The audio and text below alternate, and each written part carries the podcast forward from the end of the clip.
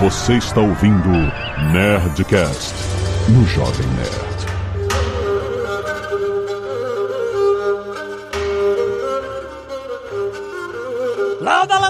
Nerds! Aqui é Alexandre Antônio do Jovem Nerd e a primeira vez que eu ouvi falar sobre a Guerra do Ópio foi lendo Batman. Nossa, pois é. que específico. No, muito específico. né? Aqui é o Tucano e o Tratado de Nanquim manchou uma página da história. Olha. Ah, olha o cara, olha isso. Aqui é o Felipe e quem falou que a boca é tua? A boca é dos britânicos. Fala molecada, meu nome é Vitor Soares, eu sou professor de História do História em Meia Hora e o imperialismo é um tigre de papel. Muito bem, nerds! Estamos aqui para mais um Nerdcast de História e nós vamos voltar no tempo para entender a Guerra do Ópio. As guerras do ópio. As guerras, é, é verdade, as guerras do ópio. E como isso reflete no nosso mundo até hoje. A gente tá falando do século XVIII, certo? É, finalzinho, século XVIII ele tem alguma coisa e século XIX inteiro. Exatamente, e enfim, e terminou no Batman. E-mails! Canelada.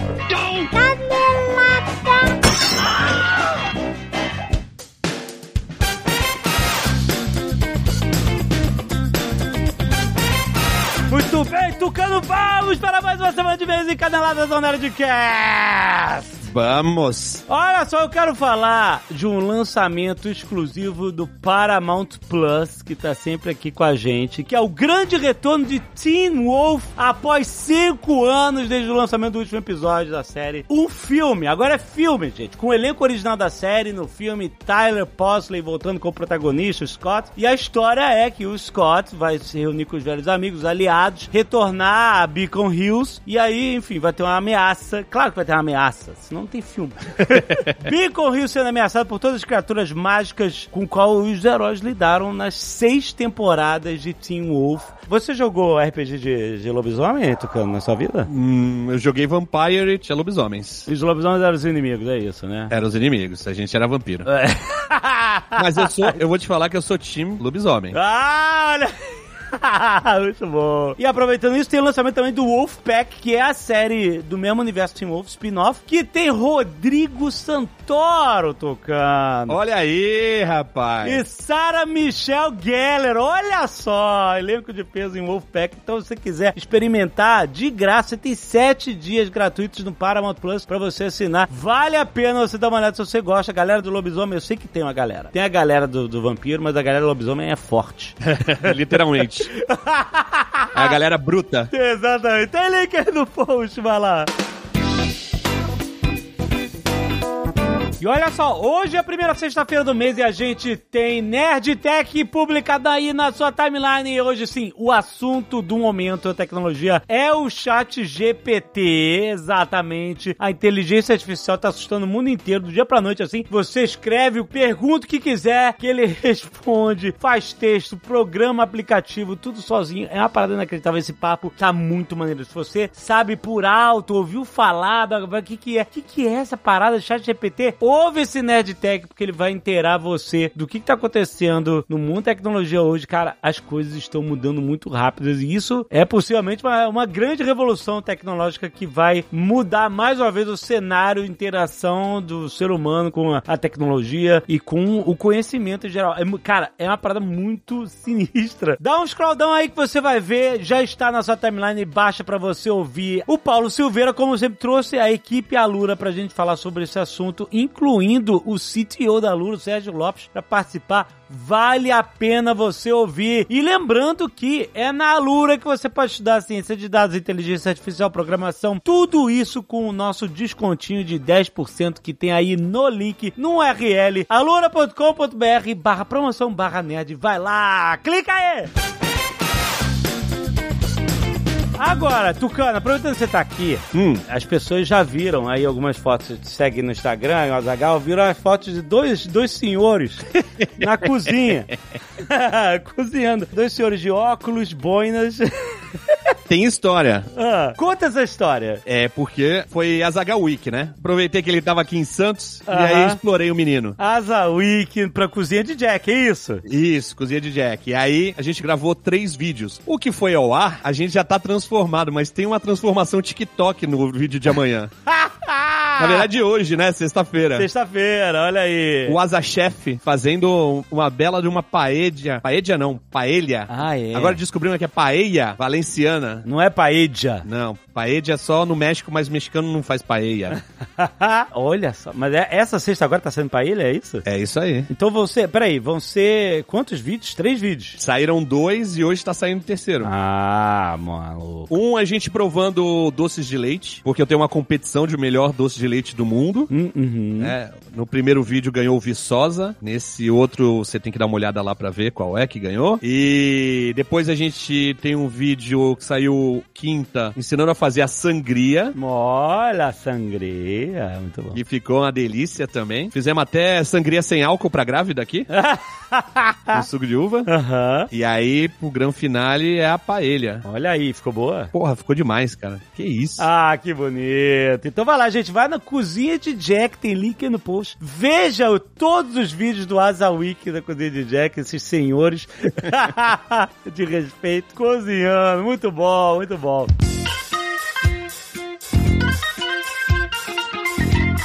Se você quiser ouvir os recados e e-mails do último Nerdcast, pode pular diretamente para 24 minutos e 6 conflitos históricos. Olha só, quero lembrar outra coisa que nós terminamos de gravar essa semana o episódio 5 da nossa saga Crônicas de Gano, é RPG de Gano. Isso. E tá mais maravilhoso do que nunca. Cara, eu, eu realmente não tava com nenhum tipo assim, pra onde vai isso? Pra onde pode ir esse mundo sem galhofa? Sem galhofa, porque agora. Agora é sério. As leis de Leonel. As leis de... Não pode fazer galhofa. Cara, é, realmente não existe um RPG que. Não existe um grupo maluco que nem...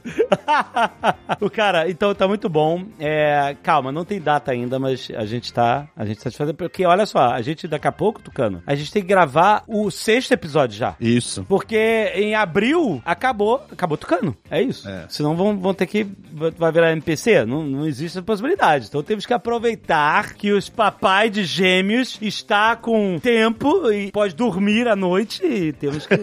a gente vai adiantar, então estamos correndo atrás disso. Porque a gente já perdeu um personagem em outro RPG por causa de, né? A pessoa dormiu porque tava nesse pique de pai novo, né?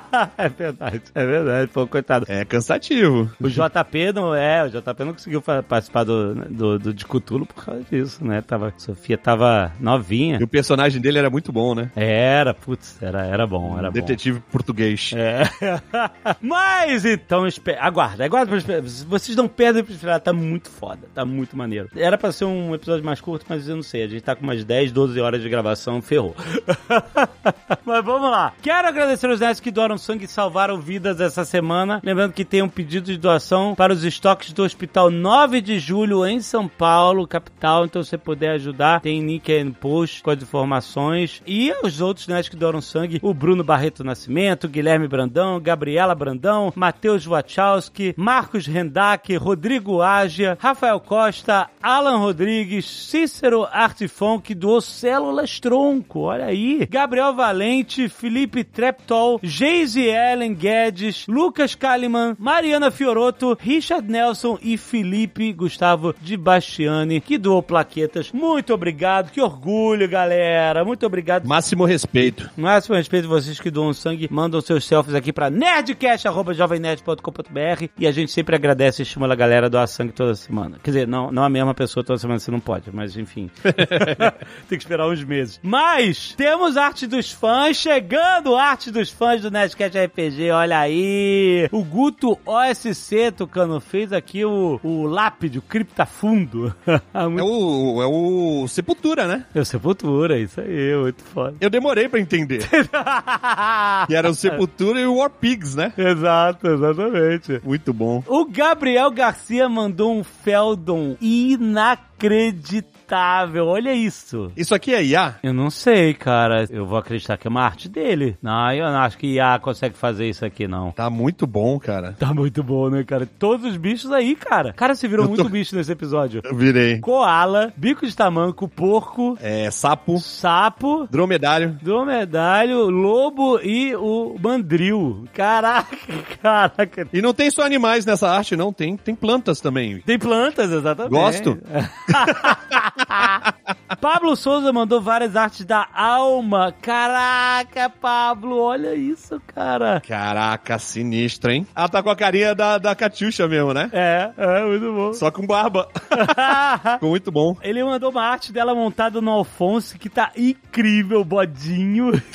a segunda é ela de perfil no Alfonso mostrando os equipamentos, o turíbulo. Cara, que, que incrível essas artes. É um estilo Gui né? É, é, porque a terceira tem aqui. Olha que foda. Tem aqui a, a- a- os equipamentos dela, a bolsa dela, e aí pela lateral da bolsa saindo os cogumelos que ela usa pra, nos. Cara, que foda aqui. Muito foda, muito bom. Que imaginação incrível, cara. Pablo ficou muito foda. Inventário, inventário dela. No inventário, é isso aí. O Wellington Carvalho mandou as divindades aqui, né? Justamente. Olha aí, o War Pigs e o Sepultura. Isso, Sepultura.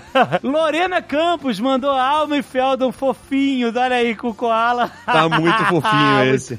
Foda. O Luiz Paulo mandou The Cyberman, aí já é uma arte do Oleg, do Ozoba, do JP também. Cyberpunk. Cyberpunk, muito bom. O Lucas Tawil mandou Ozobs, aqui vários Ozobs em 3D, muito foda. Muito foda. Muito foda, cara. Vários tem ele aqui em colorido e não colorido. Cara, tá muito maneiro. É meio na, na- no estilo da a expressão dele, no estilo da capa do livro, Oswald Protocolo Molotov. Isso. E do Celino Neto mandou a capa aqui de fim dos tempos, uma capa de quadrinhos, com de quadrinhos com a- as pessoas de- da- das lives de fim dos tempos de Tormenta, incluindo Tim e Chevre, olha aí, no estilo mais Rob Liefeld, é isso? Acho que é, cara. É, é. Tá parecendo X-Force dos anos 90. Exa é, total. Muito, Muito bom. foda. Galera, muito obrigado. Mandem as suas artes dos fãs pra gente em nerdcast.jovemnerd.com.br e também os e-mails sobre o último episódio. Vamos ler aqui sobre o episódio de nostalgia que foi da semana passada. Caio Guimarães,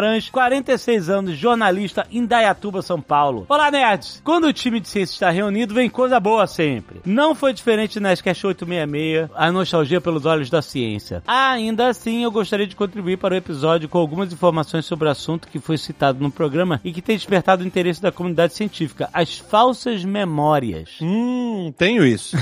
Todos temos, né? Memórias construídas. A escritora pesquisadora norte-americana Fiona Broom criou um termo curioso para definir um ainda não totalmente decifrado mecanismo de falsas memórias coletivas, que é o efeito Mandela. Termo cunhado a partir de uma falsa memória da própria autora, que depois que ela descobriu que muitas outras pessoas tinham essa lembrança errônea de que o ex-presidente da África do Sul, Nelson Mandela, teria morrido na prisão ainda nos anos 80. Na verdade, Mandela só morreria em 2013, 23 anos depois de deixar a cadeia, É, inclusive ser, né, foi presidente depois disso. Sim. Apesar disso, Fiona e muitas outras pessoas dizem se lembrar até mesmo de ter assistido na TV ao funeral de Mandela ainda na década em que Nuno Léo Maia era rei. Caralho. Caraca, que benchmark muito bom.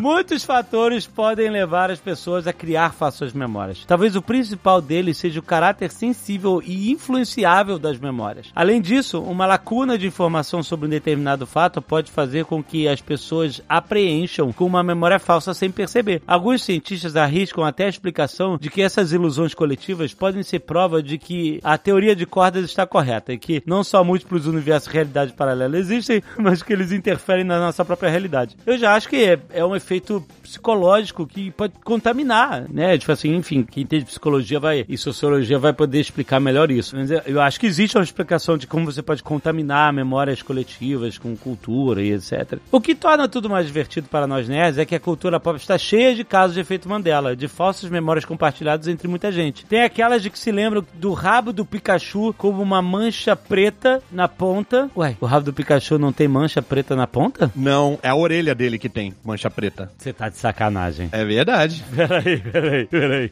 O rabo do Pikachu não tem mancha? Não. Não! É a orelha!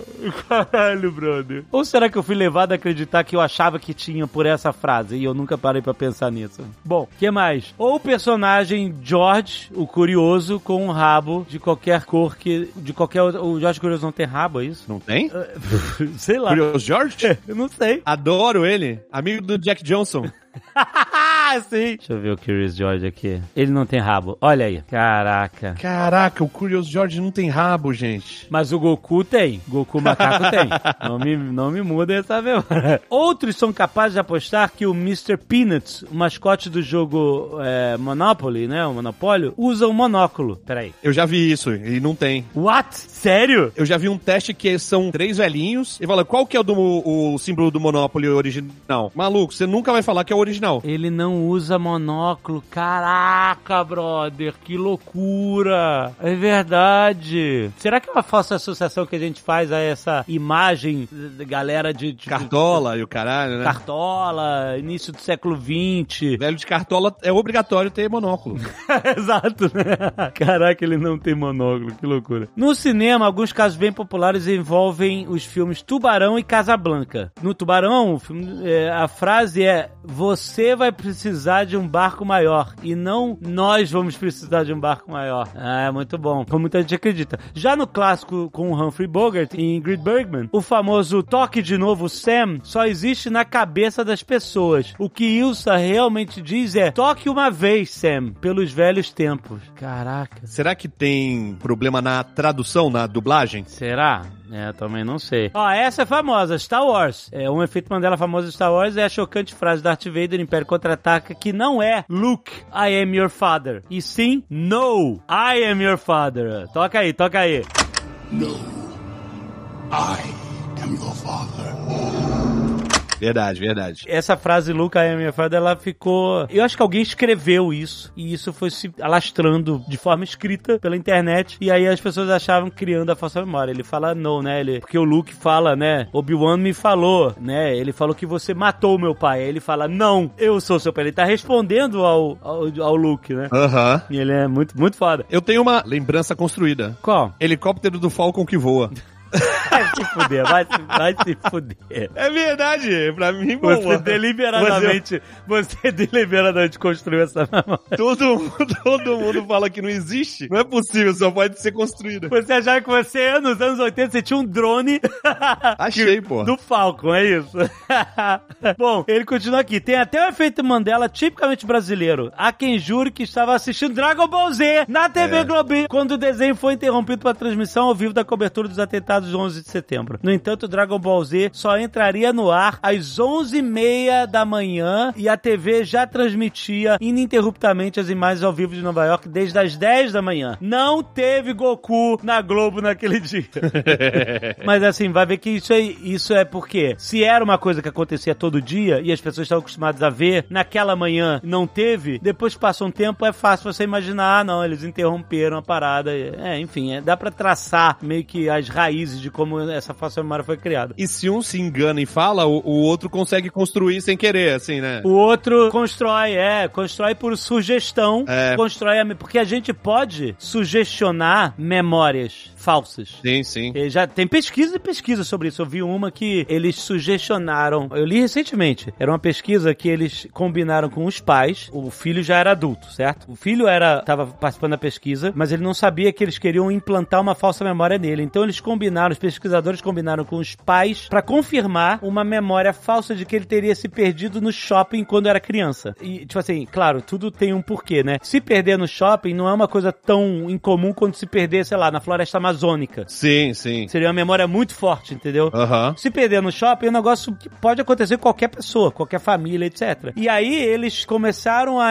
a incutir essa falsa memória. Você lembra quando você foi se perder no shopping e tal, não sei o quê? E aí depois eles trouxeram os pais e os pais confirmaram, não, eles perderam. E aí ele conseguiu, no final da pesquisa, eles conseguiram recriar uma memória falsa com detalhes. E ele contava a memória, contava coisas que nunca aconteceram, que eram completamente falsas. Mas por quê? Porque ele teve um monte de priming, né? De semente pra fazer ele acreditar nessa memória falsa. E, e ele acreditou. No final ele acreditou e contou em detalhes e era tudo falso. Sinistro, né? É foda, foda, foda. Aí ele fala, como dá pra ver, falsas memórias podem até ser divertidas. O problema é que são uma porta aberta pra entrada de teorias da Espero que o e-mail não tenha ficado grande e longo é, e que tenha contribuído com a conversação. Não, contribuiu muito. Interessante, assunto interessante. É, exatamente. Inclusive, a gente já fez um Netcast sobre falsas memórias. É, não sei se vocês lembram, foi um dos primeiros e tá lá.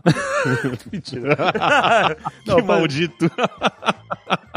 Dave, 34. Dave, olha aí. Dave, olha aí. 34 anos, músico, Curitiba, Paraná. Olá, nerds! O Nerdcast, a nostalgia pelos olhos da ciência, mexeu bastante comigo. Especialmente a história sobre a mãe do Alexandre, pois vivi uma experiência parecida que tem tudo a ver com a ideia de dor de voltar para casa. Minha mãe faleceu em 2017, após quase 10 anos de luta contra o câncer, um processo obviamente longo e doloroso, mas que ela encarou demonstrando uma força e uma paz inspiradoras. Entre as inúmeras consultas, cirurgias, exames e sessões de quimioterapia e radioterapia e os muitos efeitos colaterais, ela se manteve firme, seguindo a vida com alegria, cuidando da, da horta e lendo três ou quatro livros simultaneamente. Dona Marlene não era brincadeira. Eu acompanhei bem de perto esse processo todo. Levava ela nas sessões de quimio e rádio e testemunhei essa força e paz sendo irradiadas por onde ela passava. Então, quando os momentos derradeiros chegaram, parece que eu já estava minimamente preparado. Tinha feito as pazes com o fim inevitável, afinal, até o mais forte guerreiro um dia vai pra Valhalla. Doeu, chorei é, no velório e nos dias seguintes, mas nunca tive aquela dor devastadora da perda. Até algumas semanas depois, quando abri o caderno de receita que ela tinha feito para mim quando saí de casa, contendo as receitas básicas do dia a dia. Ver aquela receita de sobrecoxa de frango com a letrinha feia dela me transportou para o tempo em que ela cozinhava e eu ficava tocando Oswaldo Montenegro para ela os muitos papos de que tivemos, todos aqueles cuidados, traduziu em uma receita tão simples. Nesse momento parece que toda a dor da perda bateu atrasada de uma só vez. Nossa. Chorei incontrolavelmente, coloquei para fora tudo que estava represado e eu achava que já tinha superado. Foi o poder da nostalgia que me fez viver o luto de verdade, que ativou essa dor natural, que faz parte desse processo. Desde então ainda me emociono quando faço uma receita ou lembro disso tudo, mas agora com aquela saudade gostosa de uma vida feliz e uma mãe incrível que eu tive. Por fim, gostaria de compartilhar com vocês uma mensagem de gratidão. Esse foi um período bem ruim na minha vida. Além da perda da minha mãe, passei por um divórcio, desemprego e, por consequência, depressão. E foi justamente nesse tempo que eu conheci o universo Jovem Nerd. Nos momentos de solidão, assisti um Nerd Office, um Nerd Player, e era como se estivesse com amigos queridos, com papos leves sobre as coisas que eu amo. Me indicando filmes e jogos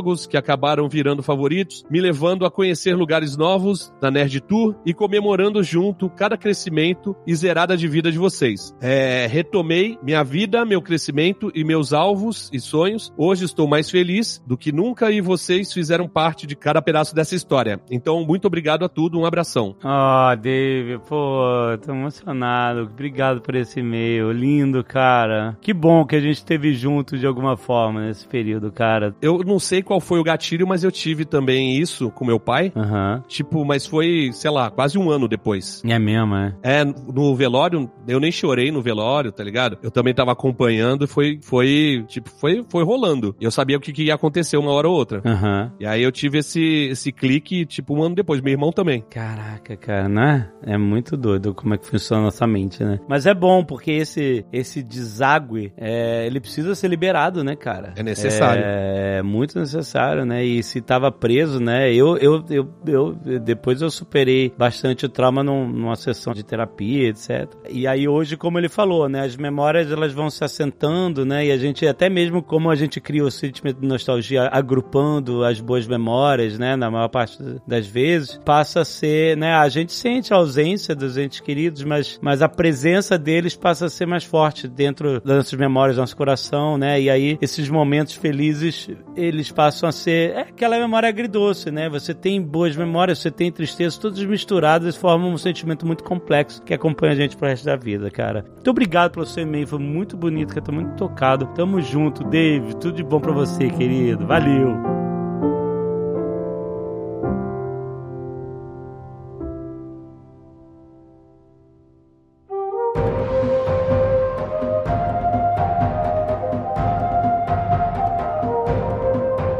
1997, eu tava lendo alguma história do Batman e ele tinha que ir pra Hong Kong. Eu li isso nessa época, e aí o Batman tinha que ir pra Hong Kong e resolver alguma treta antes que Hong Kong fosse devolvido para a China. Ah, isso que eu ia falar, porque foi em 97 que devolveu, né? Isso. Exato. E eu nunca tinha ouvido falar dessa história. Eu, eu sabia por alto que Hong Kong, as pessoas falavam inglês e que foi uma colônia britânica e tal, mas eu. E aí eles, pô, eles vão e dão uma passeada por alto nessa história. Ele tinha uma treta lá e tal, não sei o quê. Mas o fato é que em 1997 aconteceu esse evento histórico que foi a devolução de Hong Kong para a China continental. E aí hoje, né, isso é treta até hoje, né? Porque a China tem 50 anos para integrar Hong Kong à China continental, e aí mil protestos e mil coisas assim, mil tretas. E isso tudo vai remontar lá atrás pro século XVIII, século XIX, nas guerras do ópio, que foi uma coisa terrível,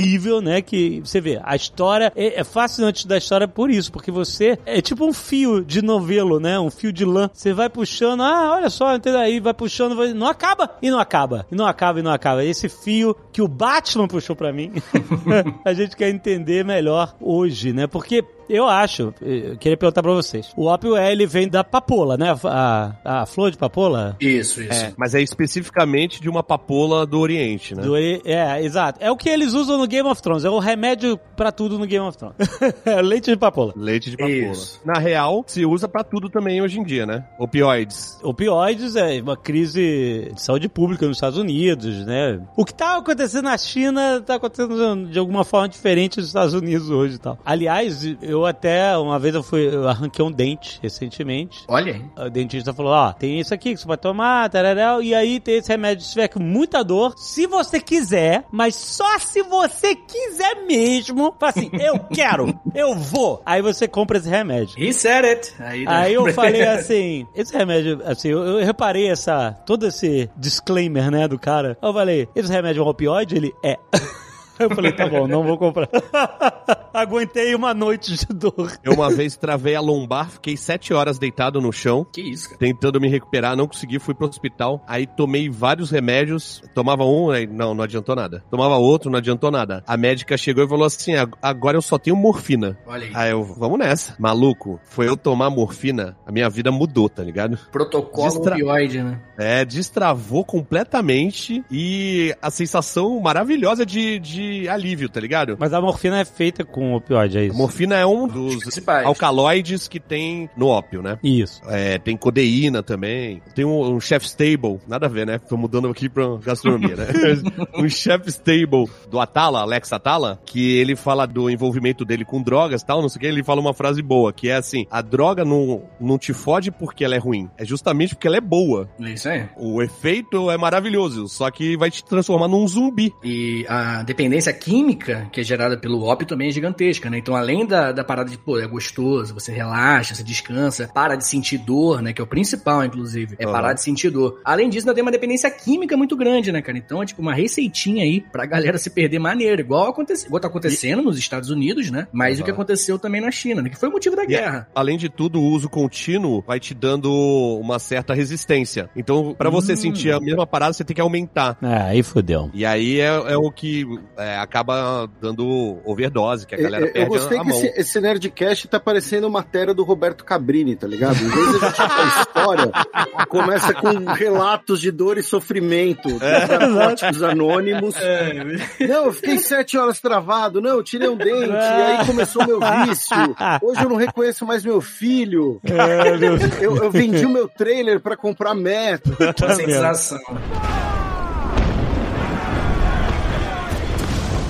A gente sempre gosta de pegar esses Nerdcasts históricos e preparar o terreno com o contexto histórico da época, né? Então, no final do século XVIII, enfim, é uma guerra da Inglaterra contra a China, né? É, enfim, teve outros participantes, né? A França também participou, etc. Mas Estados Unidos. é, exato, mas ela começa principalmente por causa da Inglaterra, do Império Britânico, na verdade, e Uhum. porque eles tomaram pau, justamente das 13 colônias nas Américas. Hum. E, e, enfim, isso deu uma quebrada nas pernas. Então, a, a Império Britânico tinha uma relação comercial com a China, né? Comprava chá, comprava seda, né? Porcelana. Porcelana, isso. Porcelana. In- Inclusive, aqui nos Estados Unidos, eu não sei se é na Inglaterra, mas aqui nos Estados Unidos eles chamam porcelana de China. Literalmente, Isso. porcelana é China. China. Ah, é de China esse negócio. Eu falei, como assim é de China? Não, é porcelana. Tem no Nerdologia de, É. de Guerra dos Ópios falando disso. Olha aí. Não, mas é muito curioso realmente que toda essa relação que a China teve por muitos séculos com o Ocidente foi uma relação né, meio que tipo, eles aceitavam que os ocidentais comprassem produtos, ace- aceitaram por muitos e muitos anos, mas eles não queriam comprar produtos dos ocidentais. Esse foi inclusive o plot principal assim da guerra, né? Os ingleses começaram a falar, putz, a gente só compra coisa deles, então eles que estão saindo ganhando, sabe? É a famosa balança comercial desfavorável. Isso daí. No trade, era assim, só entrava produtos da China no no Império Britânico e só saía dinheiro. Eles não tinham algo pra trocar de... Ah, não, nós vamos fazer um trade em que a gente exporta algo pra eles. Não, a gente só tá realmente pagando os boletos. É, na verdade, dinheiro não é prata, porque a China só aceitava pagamento em prata. Isso que o Vitor citou, tem o famoso episódio do imperador Qianlong, que é um dos imperadores mais longevos da história chinesa, que quando ele recebe uma delegação britânica em 1793, ele fala: Nosso império celestial possui todas as coisas em prolífica abundância e não carece de nada dentro de suas fronteiras. Nossa. Portanto, não há necessidade de importar as manufaturas de bárbaros estrangeiros no lugar de nossa própria produção. É essa autoestima que eu procuro, rapaziada. Justamente essa aí. Tá maluco? Os caras se acham é? muito. Tá... Pô, maravilhoso. Tem uma coisa que eu acho que é importante, de- claro, né, a gente vai passar para a parte das guerras propriamente ditas. Como o Tucano já mencionou, tem um Nerdologia sobre o assunto, para quem quiser assistir. E eu não tenho nada a ver com a ausência do, do Azagal e do JP nesse programa. Porque só tava demorando. É, sempre culpa a mim. Mas assim, a China, quando você tá lá na escola, meio dormindo, meio acordado, tá pensando no interclasses, tá? Tem lá o professor lá na frente falando, ah, rota da seda, todas essas coisas. A China, ela é um grande centro populacional, comercial e produtivo desde basicamente sempre. Então, a China, desde a antiguidade, ela é um grande centro de produção e de origem comercial de produtos que iam parar no Ocidente. Muitos deles iam pela chamada Rota da Seda, iam parar, né, passava ali pelo que a gente chama de Oriente Médio, mercadores no Mediterrâneo e tudo mais. Quando os portugueses dão a volta no continente africano e chegam na Índia diretamente, o comércio passa a ser muito mais marítimo. E como consequência disso, né, eu tô pulando aqui alguns séculos, todo esse fluxo comercial de tecido, chá, corante, pólvora, porcelana, ele vai passar a ser comercializado pelo mar, com britânicos, portugueses, neerlandeses. Vamos lembrar, os, os britânicos, eles conquistam Hong Kong no século XIX. Os portugueses conseguem a concessão de Macau em 1557, séculos antes. É, então, isso inclusive é o que eu ia falar, que o ópio foi introduzido na China pelos portugueses, que eles chamavam de anfião. Muito antes já, já tinha comércio de ópio, obviamente clandestino. Depois esse comércio passou para os franceses e só depois que os ingleses entraram nessa. Pois é, era um comércio muito mais controlado, né? Uma parada muito mais. é, Sim, é, A a- quantidade era muito menor. Muito e não, menor, cau- é. não, não era um problema de saúde pública como vai ser nesse caso aqui, né? Mas eu acho que a gente vale a pena a gente começar um pouquinho pra falar um pouco da- das guerras do ópio sobre, não sei, de repente começar sobre o Reino Unido, né? Porque o Reino Unido ele tinha acabado de sair do primeiro passo pra ascensão mundial. O Reino Unido ele tinha acabado de vencer o Napoleão em 1815 e ali era o momento que, que a Inglaterra ela tinha que se provar pro mundo, né? E vai ser justamente nesse contexto que ela vai ter que se provar pro mundo que, né, é o contexto que a gente conhece como o imperialismo europeu ou neocolonialismo, né? Que é o momento onde as potências europeias, principalmente o Reino Unido, né? Pô, o Reino Unido vai ter 25% do mundo, tá ligado? Vai fazer parte do território inglês, é, é monstruoso. E aí eles vão começar, tipo assim, focar em fazer coisas como conseguir colônias, principalmente na África e na Ásia, né? E essas colônias, que serão colônias que vão vender os produtos, que eles acabaram de sair da Revolução Industrial. Na verdade, eles estão passando por ela ainda, né? A Revolução Industrial e o imperialismo, pra mim, eles são os fenômenos mais importantes pra gente compreender que vai desembocar na- na- nas guerras do ópio, sabe? Porque a Revolução Industrial tem muito produto pra vender. O imperialismo tem muita matéria-prima e mercado consumidor também para comprar esse produto. Então eles só procuraram um lugar para conseguir despejar essa quantidade absurda de produtos. Que era plantado na Índia, né? Exatamente. Isso, então, e aí, e aí a gente tá falando de mercado consumidor, são os dois países mais populosos do mundo Isso. Desde sempre, né? A China e a Índia. Eram na época e continuam sendo agora. E quando a gente fala de Índia, na verdade, o Raj britânico, Uhum. não é só a Índia, né? O, a- o país Índia que a gente conhece hoje. Era também o Paquistão, Myanmar, Bangladesh. Bangladesh, é, fazia tudo parte da Índia britânica, né? O Raj britânico. Pra ser chato com o Tucano, embora ele tenha finalmente se rendido à maravilha do doce de leite produzido pelo proletariado uruguaio, Mianmar não era parte do Raj britânico, mas era também uma colônia britânica, né? Era Birmânia britânica ou, Hum. ou Burma. E já que o Jovem Nerd iniciou esse programa falando de Batman, o Alfred, ele combate como mercenário em Burma. Olha aí. Eu achava que Myanmar era e, e Sri Lanka não era. Não, o Sri Lanka ele passa a ser depois, mas Myanmar, o, o não, parte do Raj britânico não. O Raj britânico era Índia, Bangladesh e Paquistão, mas também eram colônias ou protetorados britânicos ali na região, onde hoje são ah, Nepal, Myanmar e Sri Lanka. A independência dos Estados Unidos, ela impulsiona o Império Britânico a procurar outras receitas e outras. Ele, ele faz parte desse movimento como uma semente disso? Não, faz com certeza. A independência dos Estados Unidos foi em 1776. Poucos anos depois, você tem, como eu falei, o Napoleão tocando o zaralho na Europa, né? Aham. Mexendo o mapa todo. Em 1815 ele perde. E em 1830, sabe, 15 anos depois, é a Primeira Guerra do Ópio, sabe? São eventos é, conectadinhos, assim, bonitinho um atrás do outro. Porque quando a Inglaterra perde a sua colônia na, na América, no caso, atualmente os Estados Unidos, ela perde um mercado consumidor, ela perde um monte de vantagens econômicas, né? E ela, ela precisa substituir de alguma forma. E uma das substituições, como eu falei, é todo o imperialismo britânico e europeu, né? No caso aqui da China e tal, que a gente vai falar um pouquinho melhor, ele é só mais um, mas o Império Britânico estava dominando o mundo todo, como eu falei, né? 25% da terra, e ele estava procurando mercado consumidor a rodo. E, por exemplo, na Índia, ele não teve muita dificuldade de cooptar as elites da Índia. A elite da Índia, lá na hora que chegou, desenrolou com os caras e, pô, vamos desenrolar aqui um bem bolado. E aí acabou que a elite indiana conseguiu enriquecer bastante, em troca, claro, né, da pobreza do povo. No caso da China, o buraco foi um pouquinho mais embaixo. No caso da China, né, a gente tem um histórico aí de um movimento anti-ocidental na China muito grande, por muitos motivos diferentes, e então foi um pouco mais difícil deles conseguirem entrar. E aí, né, como o Felipe falou muito bem, né, eles tinham essa, essa visão de a gente não precisa de nada dos ocidentais. A gente pode vender pros caras, né, os otários que quer comprar, tô nem aí. Os bárbaros, né, eles usavam o termo bárbaro, inclusive, que foi uma das... Lá na frente, no final da, da, da Guerra do Ópio, eles vão, os ocidentais levaram pro peito, provavelmente, o fato deles serem chamados de bárbaro, e foi uma das exigências parar de chamar o ocidental de bárbaro.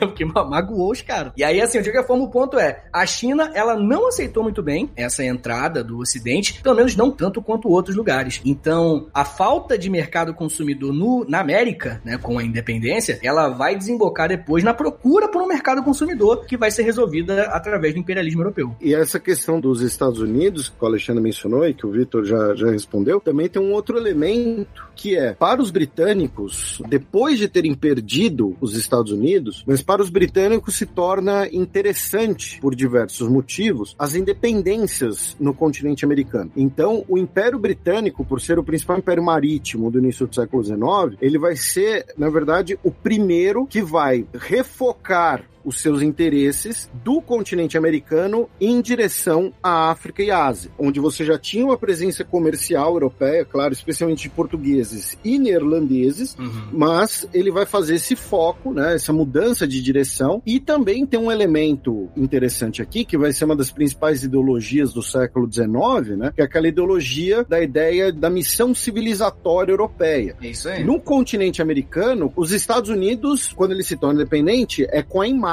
com a imagem, deixa eu frisar isso, porque sempre tem um espírito de porco que não sabe interpretação de texto, é com a imagem de ser um país branco, cristianizado, europeizado. Apesar, de boa, apesar de boa parte da sua população ser de origem africana, escravizada ou indígena. É os WASP? Isso, né? Os, os WASP, né? Os White Anglo-Saxon Protestants. Agora, na África e na Índia, você não teria essa questão naquele momento. Então, você teria o que o Rudyard Kipling, né? O famoso escritor britânico, escritor do Mogli, que passou muito tempo na Índia, o chamado fardo do homem branco. Então, olha só, o continente americano, ele já está europeizado, ele já está cristianizado, eles vão se tornar independentes, a gente vai fazer comércio com eles. Então, vamos focar os nossos interesses nas áreas onde ainda estão por serem, entre muitas aspas, desbravadas. Não, total. Ainda tem aquele que o Herbert Spencer, né, o do darwinismo social, ele até, se não me engano, era ele, ele mesmo que fazia uma hierarquia muito racista, que colocava, fazia uma piramidezinha, assim, que era no topo, o, o, o, o obviamente, né, o europeu, era o homem perfeito, o ser humano perfeito, no meio era o americano, tá ligado? Ele é um pouquinho mais perto de nós, e lá embaixo os africanos e os asiáticos, sabe? Então ele tinha essa diferenciação muito clara entre o americano e o asiático, né, no caso o chinês. Aí eles começam a, a vender ópio pra China. Começam a despejar toda aquela produção. Então, o vender ópio nesse caso é um pouco capcioso, porque assim, uhum. é importante explicar. Como vocês já explicaram no começo, né, os britânicos compravam muitos produtos da China e a China não comprava nada de volta. Então, e os britânicos, o que acontece? Os britânicos ainda por cima tinham que, como a China, como o Tucano lembrou, só aceitava prata, os britânicos tinham que conseguir prata em outro lugar para fazer comércio com os chineses. Então, basicamente, os britânicos iam comprar ou explorar prata dos espanhóis, das colônias espanholas na América e dos portugueses também, embora menos intensidade, pegar essa prata, levar para a China para comprar os produtos e o navio vai cheio de prata, volta cheio de produto, enquanto ele poderia ir cheio de produtos também. Então você tem esse déficit na balança comercial bizarra, né, do ponto de vista britânico, né, de acordo, inclusive com, com algumas estimativas, a China era destino de um terço de toda a prata do mundo no final do século XVIII. E os britânicos, então, eles falaram: olha, a gente precisa de outra coisa para fazer comércio. Só que, vamos lembrar, os chineses não queriam produtos e os chineses também limitavam os portos em que os europeus podiam fazer comércio. Então, quando a gente fala os britânicos começaram a vender ópio, não, eles começaram a traficar e contrabandear ópio, porque era um comércio feito de maneira ilegal, muitas vezes ou por carregamentos navais disfarçados, ou cruzando a fronteira da atual Birmania com a China, que no século XX ainda vai se tornar um dos grandes centros de produção de ópio no mundo, mas eles são dos 500. Então, assim, quando eu fiz aquela brincadeira no início do programa, né, de que a boca não é tua, a boca é dos britânicos, é porque o que começou no final do século XVIII e que vai culminar nas guerras do ópio era uma grande operação de tráfico de drogas uhum. pelo Império Britânico, vendendo ópio para os chineses. Os contrabandistas chineses compravam esse ópio em prata hum. e aí os hum. britânicos conseguiam, entre aspas, recuperar a sua grana. Nossa. E aí devolvia a prata ali mesmo. Ah, então me dá chá, seda, porcelana, tá aqui a prata. Você pega da mão do. É bem isso? Você fazia é. essa circulação? Tipo, isso. Planta ópio na Índia, contrabandia pra China, pega a prata na mão do comprador ilegal lá e tal, que vai despejar isso dentro do no, no continente. Aí você pega essa prata, assim, ok, tô indo embora. Opa, meia volta. Ah, olha aqui a sua prata pela. É basicamente isso? Muito se fala de Pablo Escobar, muito se fala de El Chapo, rainha mas Vitória. a Rainha Vitória, meu amigo, Putz, é isso, não tinha pra ninguém. Caraca, maluco. A maior traficante da história. Eu vou até dar a fonte aqui, li, é, no livro Imperial Twilight, ele traz a, o, alguns dados que, claro, são algumas estimativas, né? Mas no ano de 1797 teria entrado cerca de 300 toneladas de ópio na China. 40 anos depois, na época da primeira guerra do ópio, esse número já estava em 1.540 toneladas. Porque assim, 40 anos você quintuplica a quantidade de produto que você está vendendo, por quê? Porque é um produto aditivo, é um produto viciante, é um, é um narcótico usado uh, de maneira recreativa e que deixa a população viciada. É, porque a galera começou a fumar, né? Não é que tava fazendo morfina com ópio e usando nos hospitais. Não, é, então, o ópio, em geral, ele é polivalente. Porque você. é uma droga muito polivalente, porque você pode fumar, você pode mascar, você pode injetar, você pode misturar, fazer láudano, né? Que é pra- praticamente vinho branco, especiarias e ópio. Você pode fazer supositório. Tem até presidente que parece que fazia. Não- Interessante. Não, tenho certeza. E. Peraí, peraí, peraí, peraí, peraí, que, que história é essa aí? Eu não vou fingir, eu não vou fingir que tá tudo bem, não. que história é essa? Não é presidente que tinha supositório de droga? Eu não sei. É, mas acho que era cocaína, né? É, tinha uma, uma atriz da, da Globo que o pessoal acusava de ela que botava o supositório no presidente. É, é, mesmo, é nos acabei de- anos 90 já isso. Isso, É, acabei de Ah, conferir. tá, aqui, tá. exatamente. Mas Não, eu- é, é, é, tá, Anos tá, 90, tá, mas eu isso é acho- uma eu acho que eu pantomima. entendi. Eu acho, É uma eu- eu acho que eu pantomima. entendi. É um duela quem um- duela. É, duela quem duela. Ai, meu Deus. Diz que o traficante chegava com os supositórios numa elba. Mas nada foi provado. Ai, É cara, só mas- especulação da galera. Mas de qualquer forma, né, cara, eu acho que o importante é, é sacar também uma, outro debate moral, né, sobre o que a gente está discutindo, é que desde antes do século XIX, antes de 1790 e pouco, a China já tinha proibido a venda de ópio. Rolou, tipo assim, ih, rapaziada, esse tal de ópio aqui, ele vai fazer mal pra rapaziada, então proíbe aí, beleza. Só que a Inglaterra pegou aquilo ali, deu uma risada, jogou no lixo o papel, sabe? Continuou contrabandeando, continuou traficando, né? Eu acho que a palavra é justamente essa. Eles falando, eu sei que é você. Eu sei que é você, dona Vitória. Pois é, cara. E aí eles continuaram vendendo normalmente, eles continuaram eh, vendendo por décadas. Somente nos anos 30, 1830, né, nessa década, que eles decidiram, ok, o negócio tá muito sério. Não é só um... um, É porque a parada, a China virou uma imensa cracolândia, né? Exato, A exato. galera jogada no, no chão com um cachimbinho. Eram ruas inteiras onde todo, as, as casas, todas as pessoas jogadas nas portas, porque é, é abstinência, né? Você não conseguia o ópio, você precisava de mais. E ainda tem esse fator da resistência, né? Que o Tocano citou agora há pouco, que, pô, você precisa de mais, aumenta a quantidade o tempo todo pra você chegar naquele, né? Naquele êxtase que você precisa. Na- depois disso, né? Em 1800, eu tenho aqui a data aqui bonitinha. 830 e 1839, o imperador chegou e falou assim: rapaziada, não dá. Agora vamos proibir, mas vamos proibir a Vera. Vamos proibir sem sacanagem. Não vai ser só uma paradinha, não. Vamos É, fiscalizar. fizeram até panfleto, né? A campanha, o Drauzio Varela falando que fazia Isso. mal pra saúde. Caralho. É verdade. E aí eles conseguiram, de fato, né? Pelo menos a parte da fiscalização, eles conseguiram. Sabe? Rolou isso de fato, rolou a, a- o governo chinês enviou em todos os portos que entravam ópio, né? E outros produtos, tinham funcionários públicos chineses pra fiscalizar e pra impedir a entrada do ópio. Alguns recebiam umas propinas de vez em quando. Isso. Ah, antes de continuar, eu depois eu vou pedir licença para Alexandre para ler uma pequena cartinha aqui, mas eu queria saber, porque o senhor Tucano, quando ele disse que o ópio é polivalente, ele omitiu que papoula também é usada na cozinha. Eita, críticas duras, hein?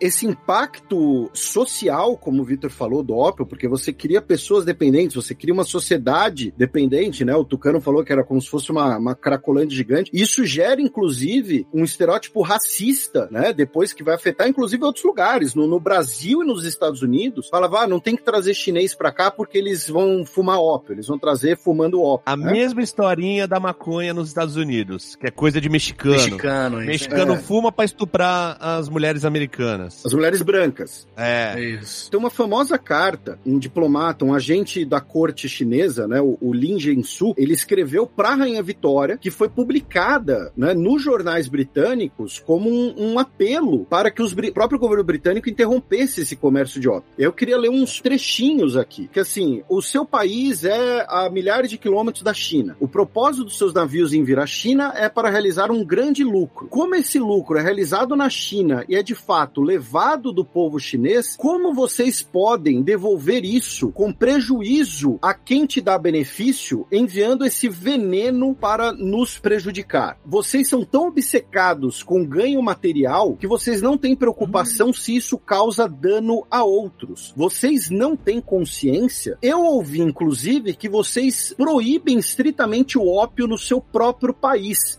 indicando, sem dúvidas, que vocês sabem o quão prejudicial ele é. Vocês não desejam o ópio para prejudicar sua própria sociedade, mas ainda assim escolhem levá-lo para prejudicar outros países como a China. Por quê? Os produtos que vocês levam da China são todos úteis. Eles são bons para comida e outros propósitos e são fáceis de vender. Tem a China produzido um item que tenha sido danoso a vocês? Por exemplo, chá e e são tão importantes para a vida de vocês que vocês consumem eles todos os dias. Onde a China se preocupa com a sua própria vantagem sem prejudicar os outros, como vocês podem fazê-lo? Eu sei que áreas sob sua jurisdição direta, como Londres, Escócia e Irlanda, não produzem ópio. Vocês produzem no, no lugar nas suas posses indianas, como Bengala, Madras, Bombaim, Patna e Mala. Nessas possessões, os povos ingleses não apenas plantam ópio, que vão de uma montanha a outra, mas também abrem lugares para fabricar essa terrível droga. O assassino de uma pessoa está sujeito à sentença de morte. Apenas imaginem quantas pessoas vocês mataram com ópio. Esse é o motivo por trás das novas leis que dizem que qualquer estrangeiro que trouxer ópio à China será sentenciado à morte por enforcamento ou decapitação. Nosso propósito é eliminar esse veneno de uma vez por todas para o benefício de toda a humanidade. Você esqueceu que no final tá, é, foi a primeira vez que alguém escreveu hashtag enfim a hipocrisia.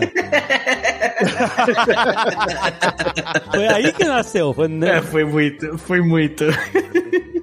É, mas gostei muito, cara. Ele, ele se dedicou pra escrever, tá? O cara ele gastou um tempo ali pra escrever Oh. maneiro. Inclusive, eu li que tinha uma comunidade, uma associação pra tentar proibir o- a venda de ópio pra China, na Inglaterra, de civis, assim, né? Porque quando eles tomaram conhecimento, algumas pessoas com o mínimo de consciência foi contra isso. E assim, essa parada de falar que, ah, vocês falaram de estereotipar, e, ah, o chinês é que fuma ópio, o ópio, ele já existia na Suméria, né? Quer dizer, ele já existia há muito mais tempo, mas ele já era usado na Suméria há 6 mil anos atrás e era chamado a, a planta da alegria, a papoula. Ele era usado na, na Grécia Antiga, na, na Odisseia, tem uma, uma planta que eles chamam de nepente. Como é que é? Droga do esquecimento. Que a Helena de Troia dá pro Telêmaco pra ele esquecer a dor e a desgraça. E todo mundo fala que é, é meio que consenso que isso era ah, um nome fantasia pra ópio. O Plínio Velho, que era aquele cientista que catalogava tudo, catalogou o ópio, a papoula. É, era usado medicinalmente no Egito Antigo. Então, assim, o ópio já era usado há muito tempo por as mais diversas culturas. O negócio pegou mesmo no, na China. E o ópio até hoje é um problema, como vocês falaram, né? No, nos Estados Unidos principalmente, mas principalmente depois das grandes guerras mundiais, quem tinha trauma de guerra, quem É.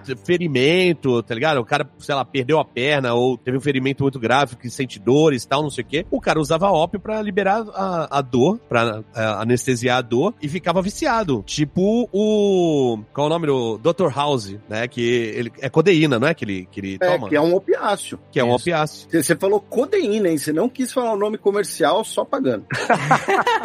Eu nem sei qual é o nome comercial. Mas existiu alguma modificação, algum processamento da planta para ela se transformar numa droga mais perigosa ou ela sempre teve. É inclusive isso que o Yanshu cita na carta. Ah, Os britânicos, eles não apenas plantavam papoula, eles começaram uma grande máquina de refino de papoula, transformando ela num, num narcótico cada vez mais potente. hum, tá. Já estavam criando strain. É, é ti- tipo isso. Quando o Tucano fala, ah, era usado na, na, na Suméria e tal, é que nem- maconha, né? Por exemplo, a palavra rachixe tem origem acádia, se eu não me engano, ou Suméria, não- agora não me lembro, tem origem na Mesopotâmia. Era muito diferente do que vai ter disponível durante a Revolução Industrial, né? Como o Vitor lembrou, a gente tá falando do processo da Revolução Industrial. Até quando começam os refinos, a indústria química, né? Alguns séculos depois a gente vai ter as primeiras substâncias que vão ser completamente sintéticas, sintetizadas, enfim. E claro, isso é um avanço da indústria ah, medicinal. Não, pra deixar claro, eu não sou nenhum natureba que acha que, ah, não, toma um chazinho que cura. Eu não, sou da alopatia total. Mas, por mim, eu tinha um acesso permanente aqui nas veias. Mas. Do céu, Felipe. você- Mas é quando começa esse processo industrial ligado a produtos que já existiam, transformando eles em muito mais potentes. Ele ficava mais compacto, mais fácil de transportar, a papoula mais refinada, né? Isso facilitava o transporte, então você transportava mais. Você tá falando de capitalismo já, né? Então, assim, você tem a melhor, o melhor produto que vai dar mais dinheiro, a melhor forma de fazer o transporte, melhor forma de você compactar, de refinar tudo pra dar mais dinheiro. E o que dá mais dinheiro nesse contexto das guerras do ópio, adivinha? É uma coisa imoral, que é o vício da população chinesa. Tanto que isso aqui é um ponto que é muito importante, cara, que eu acho que pra mim é, é a base das discussões que nós temos hoje em dia, na verdade, né? Que é sobre o quanto imoral é a riqueza de muitos povos, sabe? De muitas civilizações. No caso da Inglaterra, a gente tá falando que, assim, né? Os números são um pouco complexos de você conferir, mas quase metade das exportações, porque a China ela tinha, se não me engano, era um terço, um quarto da população mundial nessa época. Era muita gente e boa parte dessas pessoas estavam viciadas em ópio por conta do Império Britânico. Então imagina o quanto de dinheiro que isso não deu. E aí é óbvio, né, cara, que é, muita gente que tá viva hoje lá na Inglaterra não tem nada a ver, é contra, né, esse tipo de coisa, tem vergonha dessa página da história da Inglaterra, do Reino Unido, mas tá andando em cima de um, de um território pavimentado no sangue dessas pessoas. Então, assim, o quanto imoral é a riqueza da Inglaterra, o quanto imoral é toda a construção desse império que o sol nunca se punha, né, que eles falavam. A gente vê hoje, hoje é claro pra gente o quanto é, mas a questão é que a, a, é só uma questão de semântica, sabe? Naquela época já não era. Naquela época já era uma monstruosidade e o governo chinês, os jornalistas chineses aí, como o Felipe leu a carta do rapaz agora há pouco, eles sabiam isso. O rapaz, era, o cara claro. tinha uns 60 anos.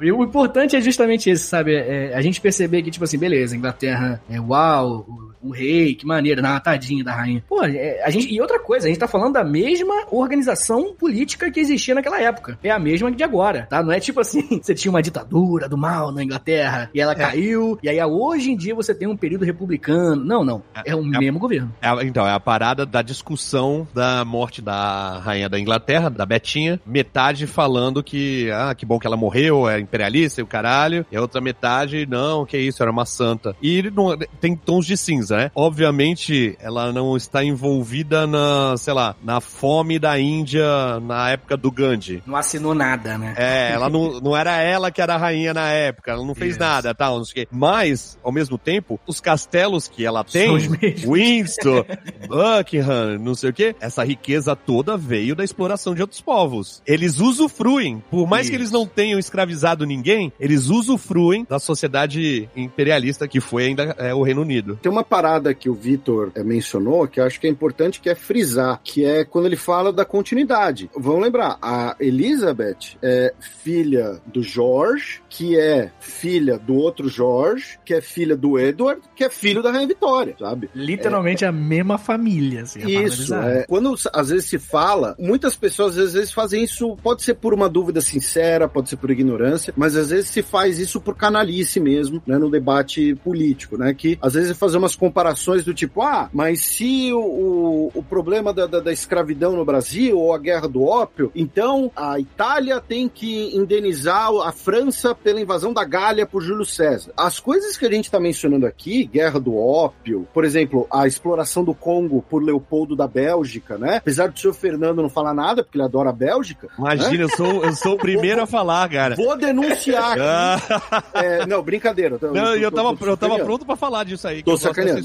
a, a, extorsão do Haiti pela França, tudo isso foi praticamente ontem, gente. Assim, você tem uma, uma pessoas ainda vivas. Agora, acho que a avó da Elza Soares, que faleceu recentemente, foi uma pessoa escravizada, sabe? E todo mundo, quase todo mundo, né? Algumas pessoas, infelizmente, não tiveram esse privilégio, né? Mas, na, pelo menos na sua infância, ouviram histórias dos avós, conheceram seus avós. Tem uma pessoa que faleceu meses atrás, a avó dela foi uma pessoa escravizada. Então a gente não tá falando de coisa que aconteceram há muito tempo atrás. Em relação às guerras do ópio, que a gente ainda vai entrar nas guerras propriamente ditas, né? A proibição completa do ópio na China, ela só começa a ser implementada a partir de 1949, com a Revolução Chinesa e a, a, a instauração da República Popular da China após a Guerra Civil. E aí o, o Kuomintang, que inclusive usava o dinheiro do ópio para comprar armamentos, vai levar a plantação do ópio para o Sudeste Asiático, sendo a origem do chamado Triângulo Dourado, que é hoje é o grande polo de produção de opiáceos de heroína ali, uh, especialmente na região de Mianmar, mas também uh, Tailândia e, e, Camboja, com apoio dos Estados Unidos, inclusive, né? No contexto da Guerra Fria, né? Em que o inimigo do meu inimigo é meu amigo. Então, assim, tudo isso pode parecer que é muito tempo atrás, mas em termos históricos é algo extremamente recente. Extremamente. Não, é, eu queria fazer dois comentários, né? Primeiro sobre o que o Felipe falou, do quanto que a gente tá falando de um mesmo governo, de algo muito próximo e tal. A gente não tá falando assim, que tipo assim, ah, você é, é, ouve Beatles, você é hipócrita, não é isso. Calma aí, gente. O negócio é o seguinte, é, recentemente, se não me engano, foi 2021, a Alemanha reconheceu o genocídio na, na, na Namíbia, sabe? Isso é uma postura completamente diferente de você negar, de você fingir que não tá acontecendo, falar que é exagero, que é o debate hoje em dia, né? Hoje, quando você fala de, de, de guerra do ópio, a Inglaterra não, não, não cuida nem um pouco sobre o legado que ela cometeu. E hoje você tem, por exemplo, a Alemanha falando, não, peraí, a gente cometeu besteira. E assim, né, óbvio que a gente poderia falar de muitas besteiras que a Alemanha cometeu. Mas um segundo ponto que eu queria falar é justamente sobre a Revolução de 1949 na China. O Mao Tse Tung, ele utilizou muito, mas muito mesmo, a Guerra do Ópio como propaganda. Utilizou, tipo assim, falou muito dela, trouxe à tona. É, se eu não me engano, eu esqueci o nome do historiador que falou isso, que estava meio apagado na história dos chineses a Guerra do Ópio. E aí Mao Tse Tung vai ser uma das principais figuras que vai trazer esse acontecimento aí para explicar, no caso dele, né, todas as mazelas que a China passava. E aí vai alimentar ainda mais aquele sentimento anti-ocidental que vai ser muito útil para né, toda a revolução chinesa que a gente conhece. Na historiografia oficial chinesa, e é um discurso utilizado pelo Ministério de Relações Exteriores chineses hoje, né, e, e isso acompanho muito por conta do, do, do xadrez herbal, do, do meu trabalho e tal, o período entre a Primeira Guerra do Ópio e o final da Revolução de 1949, né, porque a Guerra Civil começa antes mesmo da Segunda Guerra Mundial, na historiografia oficial chinesa é chamado de o século de humilhações, né, quando a China foi submetida a diversos tratados desiguais, né, tratados desiguais são tratados em que um país tem que ceder mais do que o outro, não há reciprocidade e há muitas vezes ameaça ou via o uso da força, né, uhum. né, para concretização desse acordo. O Japão também foi submetido a eles e renunciou, enfim. Então Coreia esse também, né? Coreia também. Então esse período, né, a historiografia oficial chinesa chama de século das humilhações, quando a China, né, foi submetida aos interesses imperialistas europeus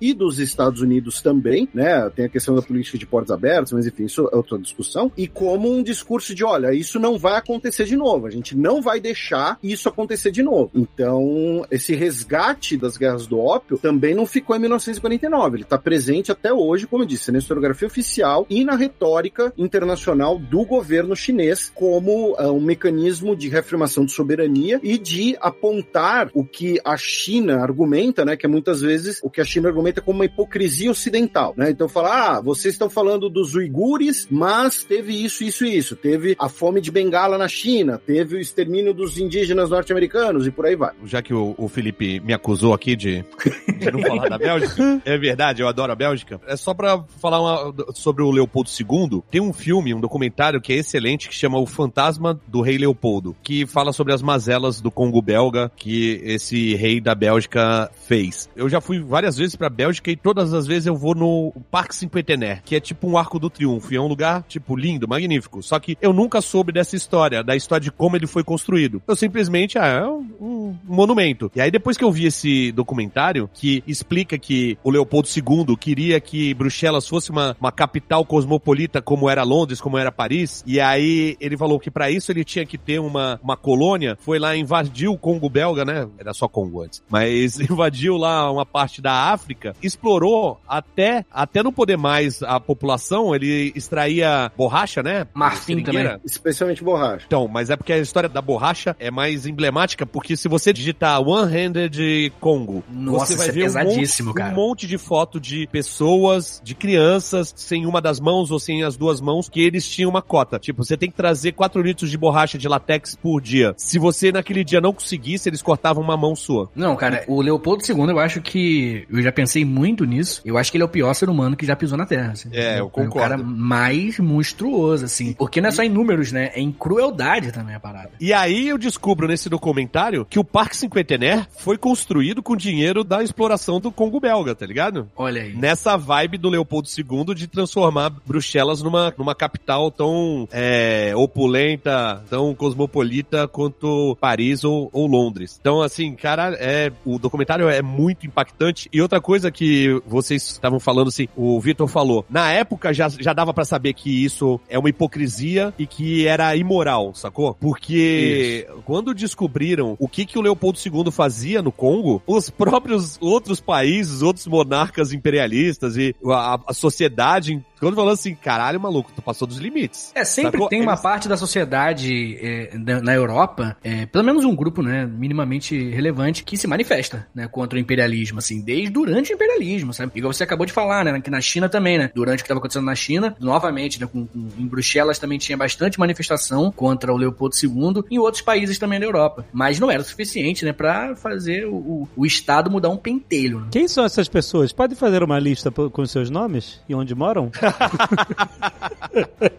Mas o Tucano não se sinta culpado de gostar da Bélgica. Eu sei, você gosta de cerveja trapista. Não, não, não, não. Eu não me sinto culpado. Se eu soubesse da história, provavelmente eu iria no Parque Cinquentené. Eu ia achar lindo do mesmo jeito, porque é realmente um lugar magnífico. Porém, eu ia ter um olhar mais crítico, Claro, sacou? é. Porém, não. ia pichar. Maldito Leopoldo.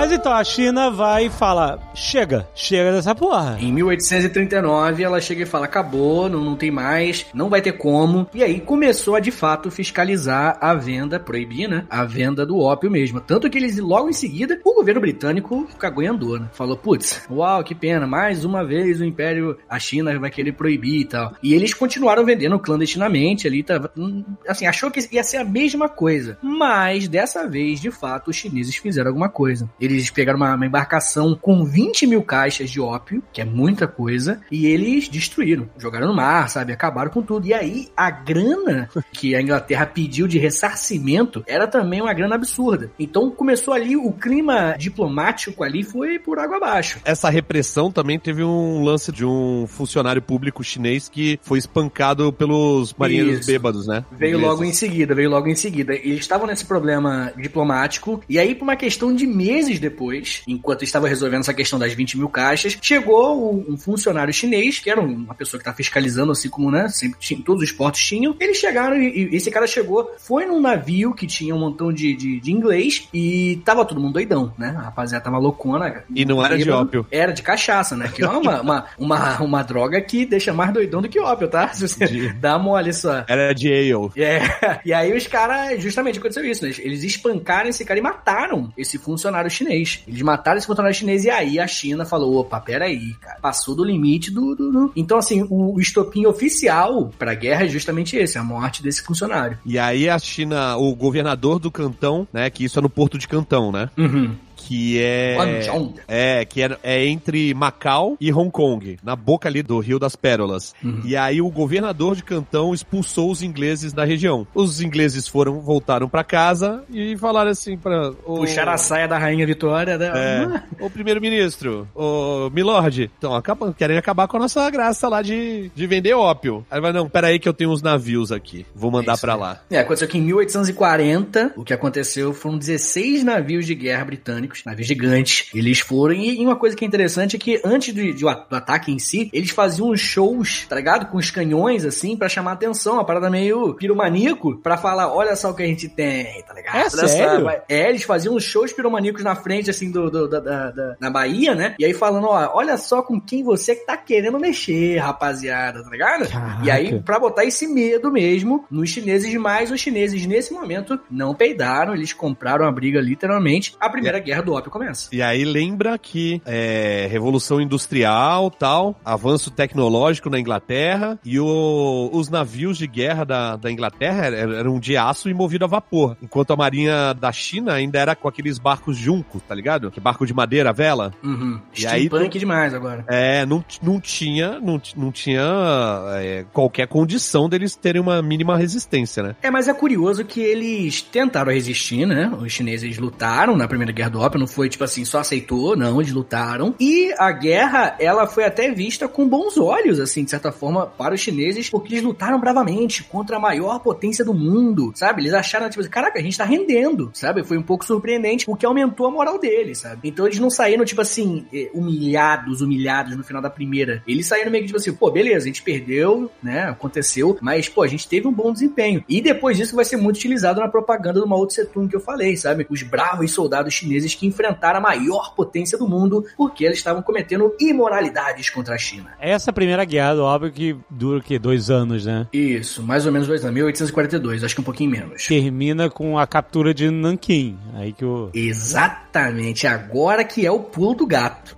Aqui que fez o. É coisa de maluco, né, cara? Porque se hoje a gente vê um tratado de 150 anos, um país vai dominar uma regiãozinha do, do outro, então você fala, putz, isso aí é pra sempre, não tô nem aí. Mas que era Hong Kong, né? O Tratado de Nanquim, ele foi um tratado de 1842 que falava várias coisas, né? Dentre as coisas, cinco portos lá da China ficaram exclusivos para os britânicos. O ópio liberou geral, liberou Caraca. 100%. Uma indenização gigantesca por toda coisa da guerra e por conta do, das caixas de ópio lá de trás, que eles não esqueceram, né? Os caras são, são complicados. E principalmente, que é o mais famoso, que a gente fala bastante aí porque tá em voga ultimamente, a China entregou Hong Kong pro Império Britânico, né? E Hong Kong se tornou uma colônia do Império Britânico por muitos e muitos anos. Até 97, até o Batman ir lá e resolver. exato, exato. Então, é a partir do Tratado de Nanquim que os britânicos se movem pra Hong Kong, porque Hong Kong não era nada. Exatamente. Tinham 3 mil habitantes na época. Não tinha ninguém lá, só uns pescadores. E aí se tornou o principal porto, né? Porque é o porto real oficial da Inglaterra, né? Aham. Então eles falaram assim: vamos investir pesado aqui, porque isso aqui é o nosso. Por 150 anos ele é nosso. E aí, cara, Hong Kong, né? Todo mundo sabe que o seu Hong Kong se tornou gigante. A devolução que aconteceu em 97, ela estava prevista nesse Tratado de Nanquim, é isso? Eu acho que não tava no Tratado de Nanquim. Será que não? Eu acho que no de Nanquim ele cedia por tempo indeterminado, mas esse tratado teve vários complementos depois. Num dos complementos, parece que eles fixaram em 155 anos Hum, não sabia. pra devolver. Era 99, eu tinha, eu tinha na minha, na minha ignorância, eu tinha a impressão que era um tratado de 99 anos, não era isso? Não. Não. 155 Tu sabe anos. isso, Felipe? Se era se Não, foi então, no o- Tratado de Hong Kong ou... No Tratado de Nanquim, a região de Hong Kong é cedida, e assim, Hong Kong, embora não fosse muito povoada na, na época, ela era interessante para os britânicos, porque assim, Hong Kong ela tem muitas ilhas, então ela era muito fácil de ser defendida, e ela fica perto de uma das principais bacias fluviais da China. Então os produtos que chegavam lá eram facilmente distribuídos pelo interior. No Rio das Aí- Pérolas, né? Não, o Rio das Pérolas é em Cantão. O Rio de Hong Kong, acho que é Rio Perfumado, um negócio assim. No caso de Hong Kong, ela foi pelo Tratado de Nanquim, ela foi cedida por tempo indeterminado. Aí depois, quando nós temos no final do século XIX, o Alexandre estava certo quando ele fala do o Alexandre não inventou o negócio dos 99 anos. O que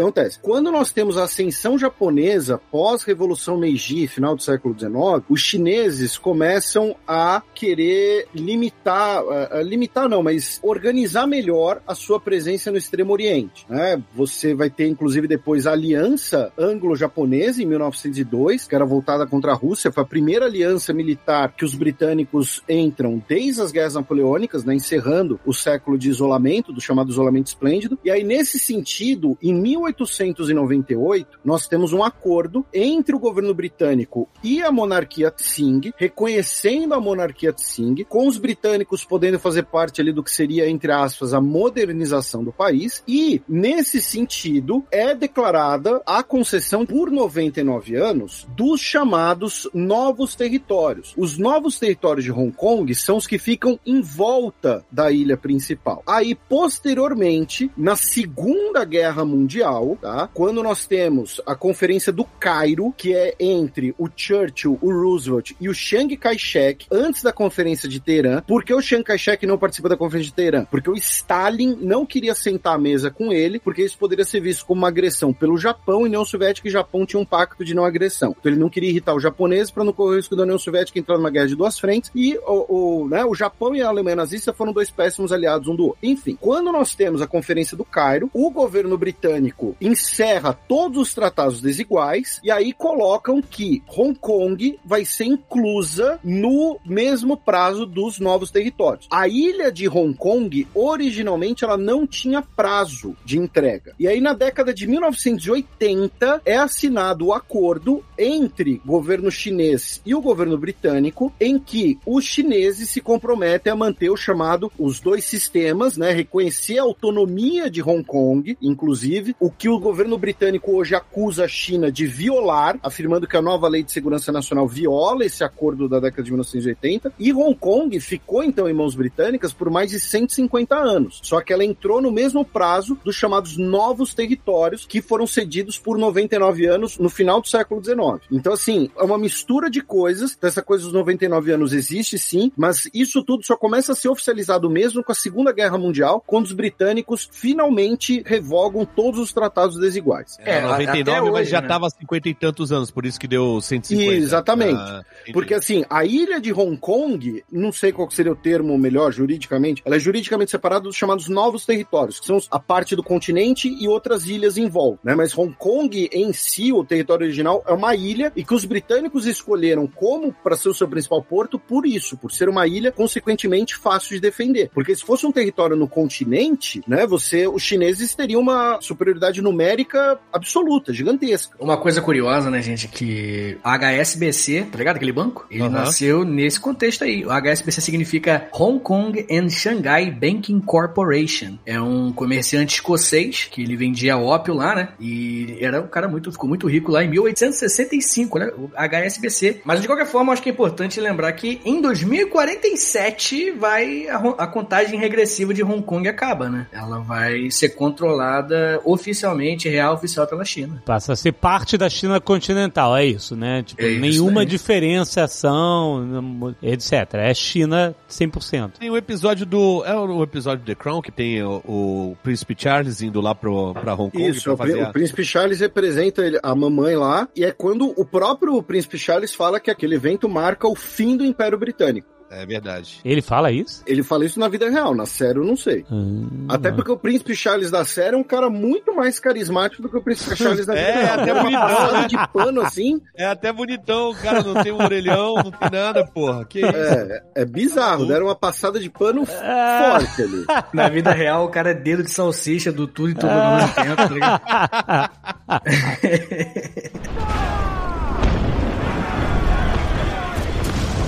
Beleza, a gente viu, foi até 1842, né? Fim da Primeira Guerra, e aí o que que rola pra Segunda? Vem, tipo, menos de 10 anos depois, já começa a porradaria de novo, né? É, Então, em 1856, isso. Ah, tem um pouquinho mais. Então, a diferença da primeira para a segunda tem algumas diferenças, mas são praticamente dois motivos. Um deles se chama França, porque a França vai olhar para o que os britânicos fizeram e vai falar: eu também quero. Mon Dieu! É.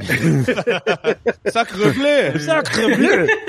E, e o segundo, o que acontece? Como, inclusive, consequência, né, ligada diretamente à Primeira Guerra do Ópio, a gente tem um dos maiores conflitos em número de mortos da humanidade, mas que é pouquíssimo conhecido, que é a rebelião Taiping. Porque, assim, a rebelião Taiping, ela gera milhões de mortos no que foi essencialmente uma guerra civil chinesa. Porque, repito, a China sempre foi o principal centro populacional da humanidade. E a rebelião Taiping, ela estoura, né, com ali a ideia de um termo que enche... Sabe aqueles termos que às vezes são muito difíceis de traduzir, né? Sabe aquelas coisas, palavras que não são possíveis de traduzir, mas que eles desejavam o que era chamado de regeneração moral da China, contra o ópio, contra a presença europeia, contra missionários cristãos, contra tudo isso. Que tá aí. É, contra tudo isso que tá aí. Mudar isso aí. É, contra todo esse movimento do imperialismo europeu na segunda metade do século XIX. Então, a rebelião Taiping dura 14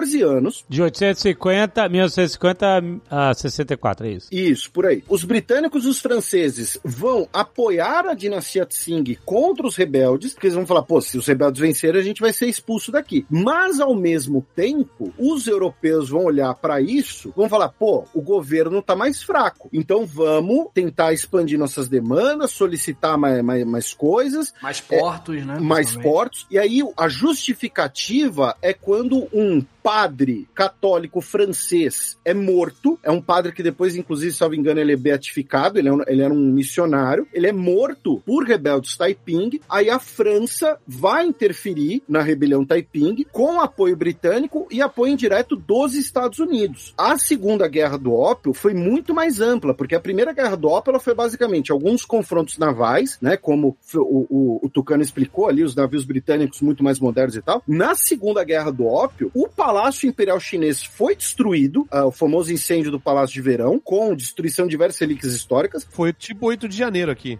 tipo que, isso. É, invadiram, é, quebraram tudo, relógio do Dom Pedro, quadro do Portinari, queimaram tudo do, do Palácio de Verão. A cidade proibida em Pequim, cujo próprio nome já diz, cidade proibida, foi ocupada por tropas estrangeiras. A China teve que abrir mais portos, ceder territórios, obrigada a aceitar missionários estrangeiros, pagar indenizações. Entre as duas guerras do ópio, a China também foi obrigada a aceitar é, delegações estrangeiras. Porque a China, quando a gente fala lá no início que a China sequer negociava, ela mal aceitava delegações, não tinha embaixada permanente lá. Agora passam a ter embaixadas permanentes com legações militares permanentes na China, e isso, essas duas guerras do ópio, ela vai abrir caminho para diversos tratados desiguais com diversas outras potências e outras seções de territórios. Então, por exemplo, a China, ela teve que ceder para a Rússia a chamada Manchúria Exterior, que todo mundo conhece porque é onde fica Vladivostok, Vladivostok no tabuleiro de War. É. A China teve que assinar tratado desigual, gente, com a Áustria-Hungria, com Dinamarca, com países que não, não, não tinham nem,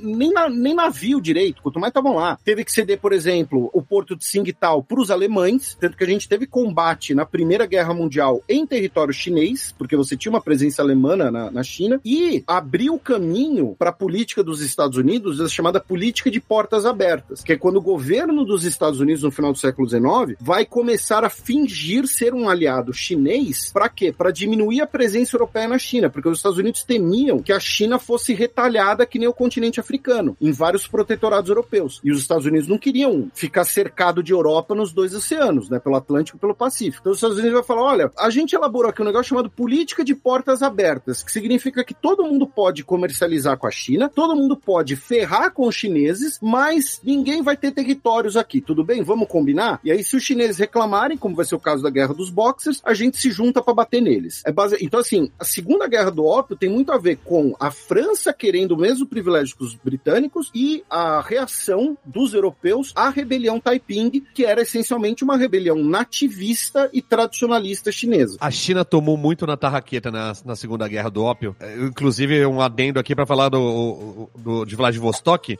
porque no meio das negociações surge o Império Russo para intermediar a negociação. Ao mesmo tempo que ele chegava para a China, que é, eles eram mais próximos, inclusive eles eram o único, a única nação que tinha uma embaixada lá e era uma embaixada eclesiástica, né? Não era nem de diplomacia. Eles é, é, é engraçado você citar isso, Tucano, só para quem não sabe, eu leciono para candidatos à carreira diplomática. E dois anos atrás, isso daí foi tema de uma questão que foi mó polêmica, foi tema de recurso tal, porque aí era discussão se uma embaixada eclesiástica era uma embaixada de verdade ou não. Enfim, é, foi engraçado você citar isso, que deu um flashback de estresse aqui. Eles, ao mesmo tempo que chegaram pro imperador chinês falando assim, não, pode deixar, deixa com a gente que a gente vai negociar, intermediar aqui com os europeus, tal, não sei o quê. Chegaram pros europeus também falando, não, fica tranquilo que a gente garante que vocês vão ter embaixada aqui. Que vai, porque no meio da Segunda Guerra do Ópio, o embaixador inglês estava indo em direção a Pequim para fechar os acordos, né, que eles estavam negociando, e eles foram emboscados, né, isso em 59. É, eles estavam num rio. 1859, isso. 1859, isso. E aí teve um, uma emboscada. Eles, a parte do rio estava fechada com estacas e com corrente. Quando os marinheiros ingleses foram tirar, remover as paradas, apareceu o chinês de tudo quanto é lado atacando eles e eles tiveram que voltar. Por isso, um dos motivos para invadirem Pequim e botarem fogo tu, em tudo é, foi por causa disso. E aí os russos foram lá para ser o intermediário e ganharam, levaram vantagem dos dois lados, né? Inclusive, não foi só a cidade de Vladivostok, né, que a China teve que ceder para os russos. Foi é, a Manchúria Exterior, que é um território de 900 mil quilômetros quadrados, sacou? Então a China perdeu para europeu, perdeu para russo, foi humilhado, foi perda total. A única coisa que eles podiam ter feito ali foi porque, como o Vitor falou logo no começo, é, nessas negociações eles tiveram que abdicar de chamar os estrangeiros de, de pelo termo que a gente é que a gente pode traduzir como bárbaros, né? Nesse momento os chineses deviam ter mandado um, ah, vocês querem que a gente não chame mais vocês de bárbaros? É, Galvão. exatamente, exatamente.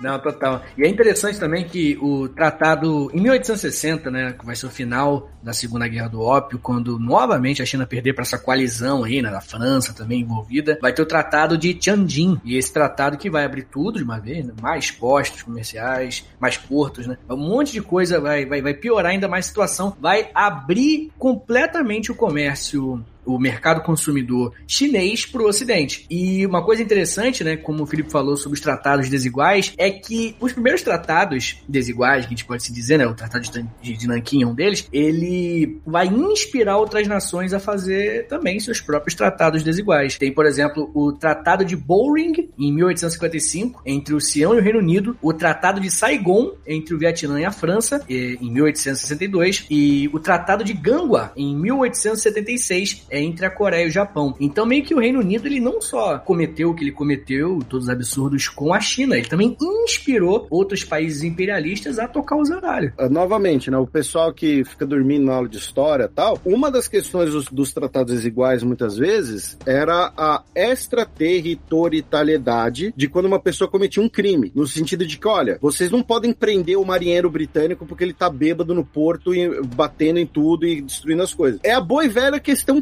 triste que acontece ah, no eu, Brasil. Eu ia uhum. falar isso, é. Exatamente. A, a, Exatamente. O, quando os britânicos exigem aquele tratamento brasileiro na questão Christie, era o tratamento dos chamados tratados desiguais. Um dos pontos dos tratados desiguais. De que, olha, vocês são inferiores, vocês não podem prender o nosso cidadão. No caso, o governo brasileiro, apoiado pelos Estados Unidos, vai falar: não, a gente é um país, novamente, né? Nós somos um país branco, cristão também, a gente pode se empreender. Então, a gente vê um, um tema ligado aos tratados desiguais na escola que é chamada questão Christie. É isso daí, né? E quando terminar a guerra, a segunda guerra do ópio, né? A gente vai ter. Se, se antes já tinha um sentimento anti-ocidental na China, depois da segunda guerra do ópio, então, pelo amor de Deus, né? Os caras ficaram bolados. E aí vai inspirar outras revoluções, né? E outras guerras. Mas é só pra eu entender. Depois da primeira guerra do ópio, uma das principais características, a comercialização de ópio fica completamente legalizada. Antes era uma parada Isso. debaixo dos panos, tráfico mesmo e tal. E aí aí, agora não, agora é um comércio mesmo, legal, e tiveram que é, embarcar essa e tal. Aí teve essas revoltas e tal, Segunda Guerra, ó, termina. França e Inglaterra, né, se aliaram, né, durante esse período, né, que uma coisa, você vê o quanto que a França queria essa parada, né. contra chinês, indiano, contra povo inferior, amigo, aí eles se juntam. Papo é. reto. É exatamente essa a mentalidade. Você, pelo menos, é cristão asiático. como eu, né? Aham. Uhum. Aí é Brotherhood branco. É, pois é. E aí, aí mais uma vez, é, peraí, quanto tempo dura a Segunda Guerra? Quatro De, anos. É, 56 a 60, 1800. E aí, o que acontece de, no final da, da Segunda Guerra? Que... Olha, eu vou ser bem sincero com você, o endgame meio que tá acontecendo ainda. Se você deixar a história é complicada.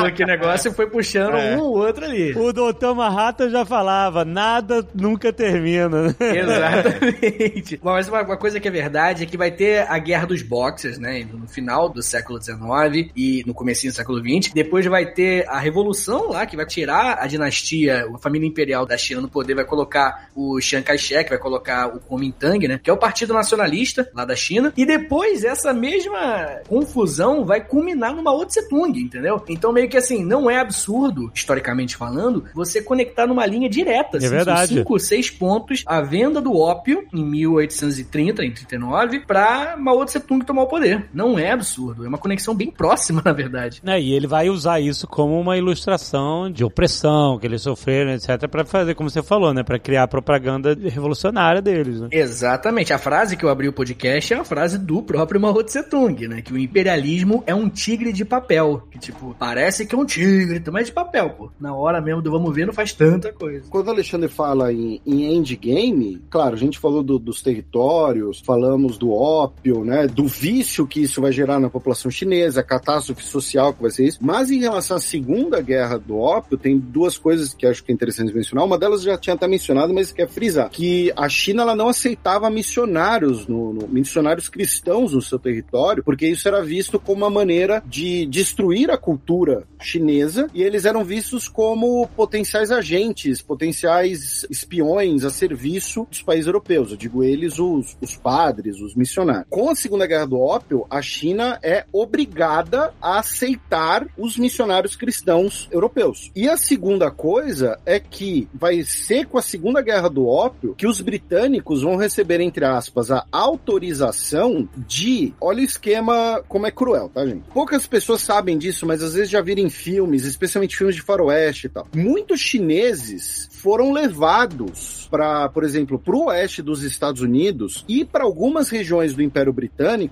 para trabalhos forçados. No caso dos Estados Unidos, especialmente para abrir ferrovias, para construir ferrovias. Eram chineses que tinham que pagar pelo trabalho, via o trabalho, dívidas contraídas com os britânicos. E da onde vocês acham que vem a maior parte dessas dívidas? Do uso do ópio. Então, com a Segunda Guerra do Ópio, o trabalho servil, a serviço britânico, foi autorizado. A maior população que os britânicos exploraram pelo mundo são os indianos. Eles levaram indianos de maneira servil para diversos cantos do globo, inclusive, não custa lembrar, né? A Guiana, aqui ao norte, né? Nosso vizinho, é um país que cuja maioria da população é de origem indiana, justamente por isso, levada forçadamente, e muitos dos chineses que muitos não, a maioria dos chineses que vão ser levados para o oeste dos Estados Unidos serão por esse endividamento do uso de ópio. Então, assim, é um uso de uma máquina perversa de endividamento e de exploração de trabalho servil que ganha impulso com a guerra do ópio. Esses privilégios e essa entrada de missionários cristãos no, na China foi uma das causas do, do levante dos boxers, né? Que é um Sim. nome irado Uhum. e que o nome da galera mesmo, que é boxers, era porque eles lutavam artes marciais, ba- basicamente Kung Fu, Uhum. e pro inglês era, é, é boxer, coisa. né? É, Uhum. mesma coisa. O cara é, luta com os punhos. Mas o nome do, da galera era Sociedade dos Punhos Justos e Harmoniosos. Ah, nossa! Maneiro Irado, né? Irado, irado. Eu quero um filme do Tarantino sobre o levante dos boxers, maluco.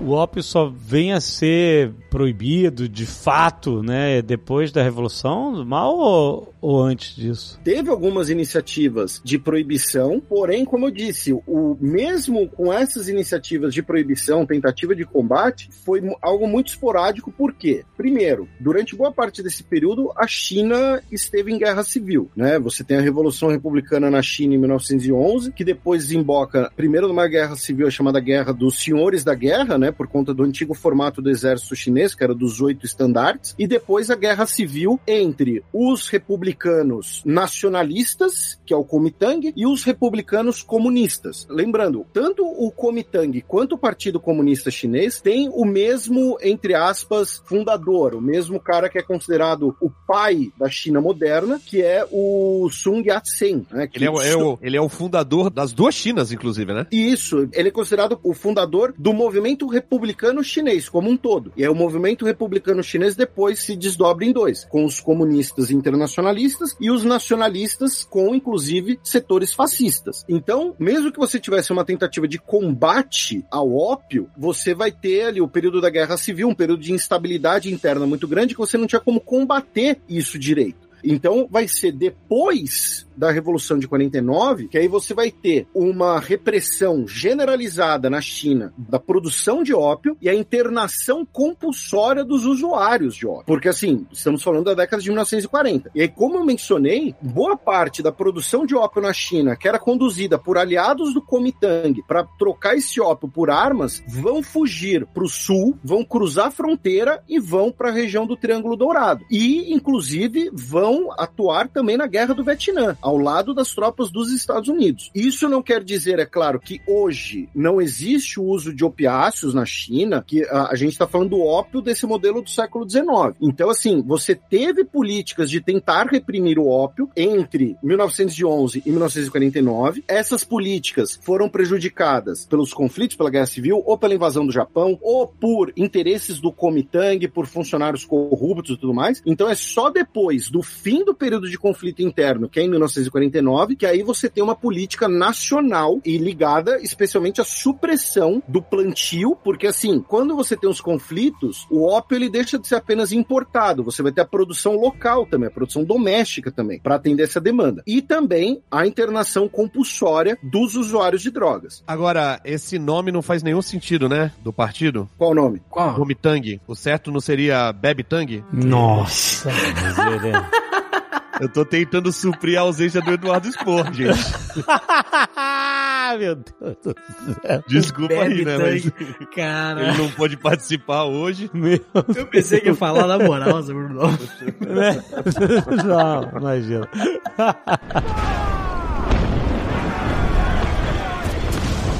Outra página que foi sendo desenrolada, né, até hoje foi o próprio Hong Kong, né? Acho que vale a pena a gente explicar um pouco essa posição meio híbrida, né, de Hong Kong ser um até 1997 e agora ainda em processo de transição lá interno, né, mas até 1997 ele explicar o que foi Hong Kong. É um país, dois sistemas, né? É o, o, o, é o slogan, a gente pode assim dizer de Hong Kong nos dias atuais. Obviamente, né, como o Felipe falou, né, que tem muita gente que critica, fala que a China não respeita essa estrutura de um país, dois sistemas, mas o importante é que, teoricamente, pelo menos, a gente está vendo um país que em 2047 vai ser completamente dominado, completamente devolvido, né, enfim, tem várias formas de... O, o verbo que você usa é muito importante, né, no, diálogo, mas a questão é que Hong Kong hoje, por ter sido, por séculos, mais do que, que um século, ter sido uma colônia colônia britânica, dentro de Hong Kong hoje é onde você vê o maior número de movimentos de pessoas que criticam o governo da China, né? Até recentemente, se não me engano, foi 2019, né? Não lembro quando que foi o ano que rolaram as manifestações, assim, em número gigantesco para justamente criticando as políticas de, invasivas, as políticas criticando o modelo chinês como um todo, né? E a gente fica meio que, né, esperando saber o que vai acontecer exatamente, né, cara? E, e é muito complicado, né? Porque como é algo oriental, a gente tem aquele medo de, de dar um, um orientalismo ali na hora hora de analisar o que tá acontecendo, né? Porque é uma parada muito complexa pra gente, a gente que é aqui do Ocidente. Mas o mais importante de tudo, na verdade, é que Hong Kong, ela vai voltar pra China em algum momento. A questão de Taiwan, que também é uma outra ilha, né? Que... Isso é outro Nerdcast esse.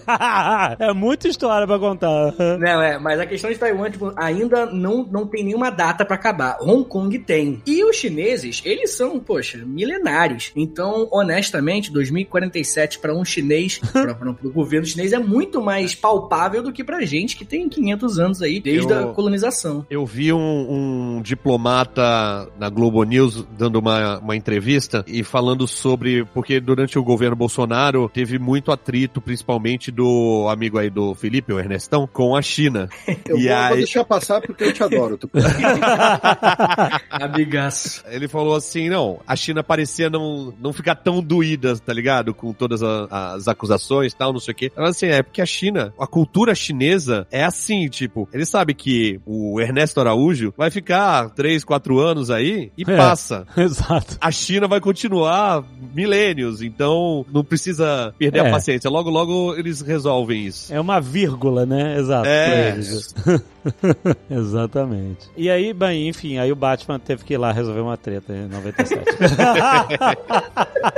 Gente, vocês lembram que história era essa? Eu não lembro, eu só lembro dessa parada, porque me marcou muito que falava de história. É, porque o Batman é um agente do imperialismo fascista de Gotham. Se tivesse preocupado mesmo com a criminalidade, né? Ele investia em educação, né? é,